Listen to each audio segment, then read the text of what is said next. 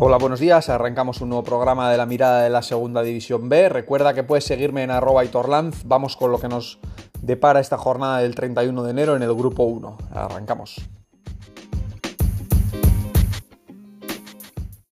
Pues bien, en este grupo 1 nos encontramos con un Unionistas Zamora, un Unionistas que lleva tres semanas ya sin, sin vencer. Veremos si es capaz de, de salir de este pequeño bache en el que ha entrado y recibe un equipo en plena forma, a pesar de la última derrota contra el Celta de Vigo. Le separan cuatro puntos en la tabla y un partido menos que tiene disputado el Zamora. Por tanto, partido importante para los dos equipos. El Unionistas, en caso de ganar, tendrá pie y medio en la fase de ascenso.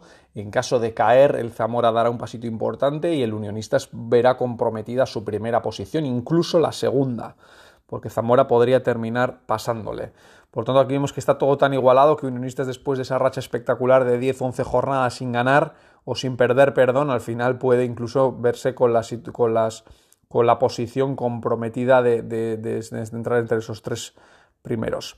Seguimos con un Celta B Salamanca. El Celta pues sigue con esa racha triunfal, ha conseguido tres victorias consecutivas, creo que ha caído solo una vez en los últimos nueve partidos y bueno, pues de seguir así, pues podrá incluso optar a la primera posición, ¿no? Está a, dos puntos del Unionistas, tiene 24 y un partido menos, por lo tanto es el gran candidato ahora mismo, creo, para entrar en esos puestos de, de ascenso como líder. El Salamanca, por su parte, parece que definitivamente ha puesto freno a su evolución, está a siete puntos de la salvación y le urge ganar para incluso no estar ya matemáticamente este domingo en puestos de, de descenso. Veremos si son capaces de hacerlo.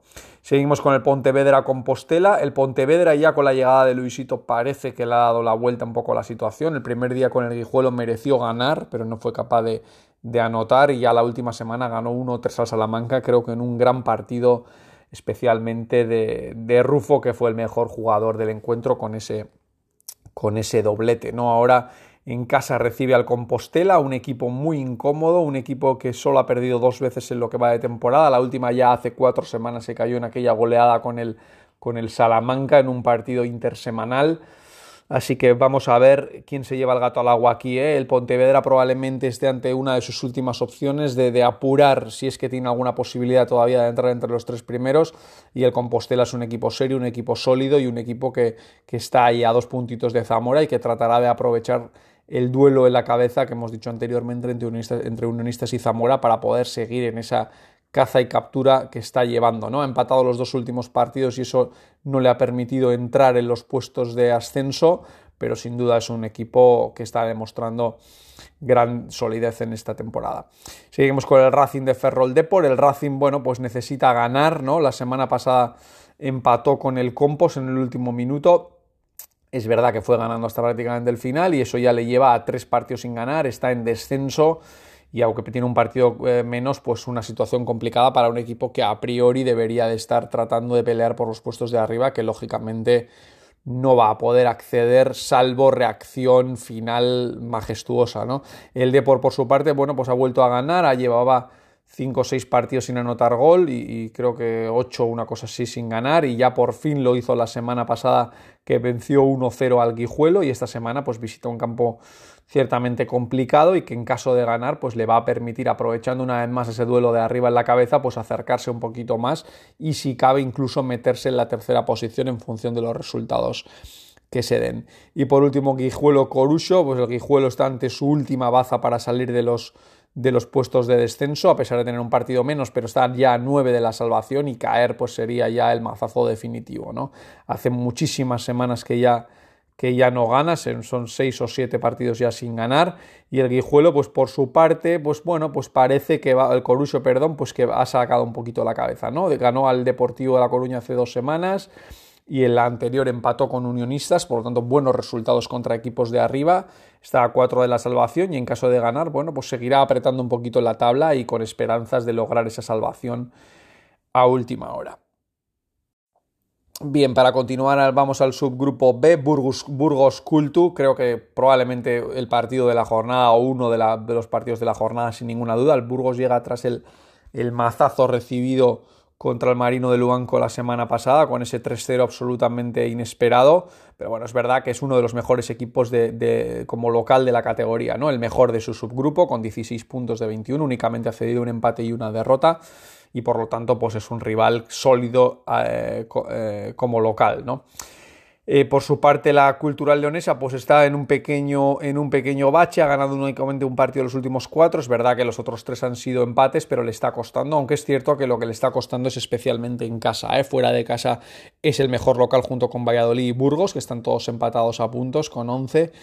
Y, bueno, pues por lo tanto pues se, se augura un partido muy, muy abierto, ¿no? Dos estilos diferentes pero en cierta manera parecidos, dos equipos a los que les gusta tener el balón y quizá el Burgos se sienta más cómodo sin él que la propia cultural y veremos, bueno, veremos eh, qué, nos depara este partido que a priori pues es importantísimo, ¿no? El Burgos en caso de ganar pues estará ya de, manera definitiva en los puestos de, de, ascenso y dejaría bastante desbancado la culto y la culto en caso de ganar pues se pondría a dos puntitos Incluso podría arrebatarle el liderato con el partido aplazado que tiene con el Numancia, si no recuerdo mal.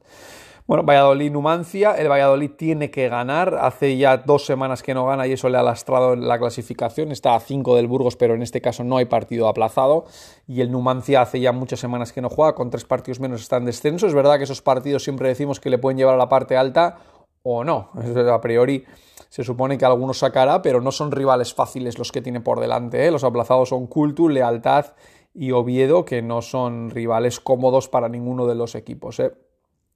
Así que vamos a ver si el Numancia, después de tantas semanas sin jugar, cómo está físicamente, cómo se repone y veremos si es capaz de volver a entrar en la pomada o lograr tres puntos que le permitan recortar puntos respecto al tercer clasificado y estar un poquito más desahogado de cara a esos partidos aplazados que va a ser complicado de gestionar porque va a tener que jugar cada tres días. Langreo Marino de Luanco, el Langreo llevaba cinco semanas sin ganar, por fin lo volvió a hacer y parece que se engancha ¿no? al tren de cabeza otra vez, especialmente a esa posición de, de Valladolid y de Cultus y Cabe. ¿no? Los dos no han ganado las dos últimas jornadas y el Langreo pues lo ha aprovechado con esta última victoria, está a dos puntitos y en caso de ganar pues podrá aprovechar también el duro en la cabeza para apretar un poquito más esa parte alta de la clasificación. Por su parte el Marino pues llega en un momento excepcional, en las últimas cuatro jornadas ha ganado todo salvo la derrota contra el Valladolid y por lo tanto pues es un equipo en forma y es un equipo que además está convirtiendo con cierta facilidad y que ha cerrado bastante bien la defensa en, las últimas, en las últimas semanas. Y, bueno, vamos a ver qué nos depara el partido. ¿eh? A priori el Langreo pues parece que está ahí arriba y que podría llevarse el gato al agua, pero el Marino del Luanco no regala nada a nadie y en caso de ganar va a empatar en la clasificación al Langreo, que además le supondría un paso importante de cara a la salvación. Seguimos con el Oviedo Lealtad. El Oviedo pues tiene que volver a ganar, ¿no? La última semana ganó al, al Covadonga 2-1. El fin de semana pasado no jugó. Y vamos a ver cómo se reponen de esta, de esta situación, ¿no? Pero bueno, en principio recibe al Covadonga, un Covadonga que hace 5 o 6 semanas que ya no gana, 5 partidos sin ganar.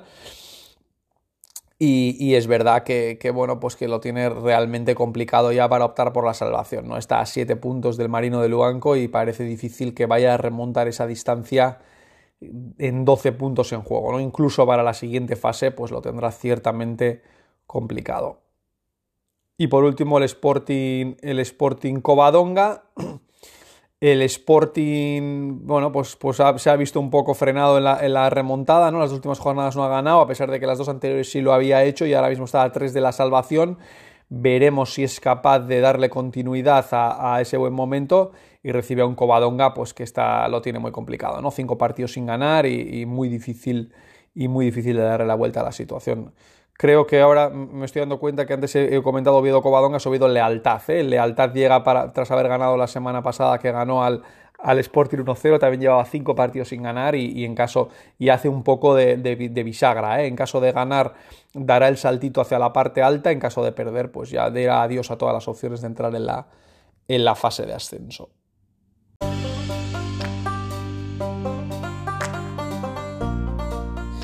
Así que nada, esto ha sido todo por hoy en el grupo 1. Espero que os haya gustado, que paséis buen fin de semana. Suerte a todos. Un abrazo.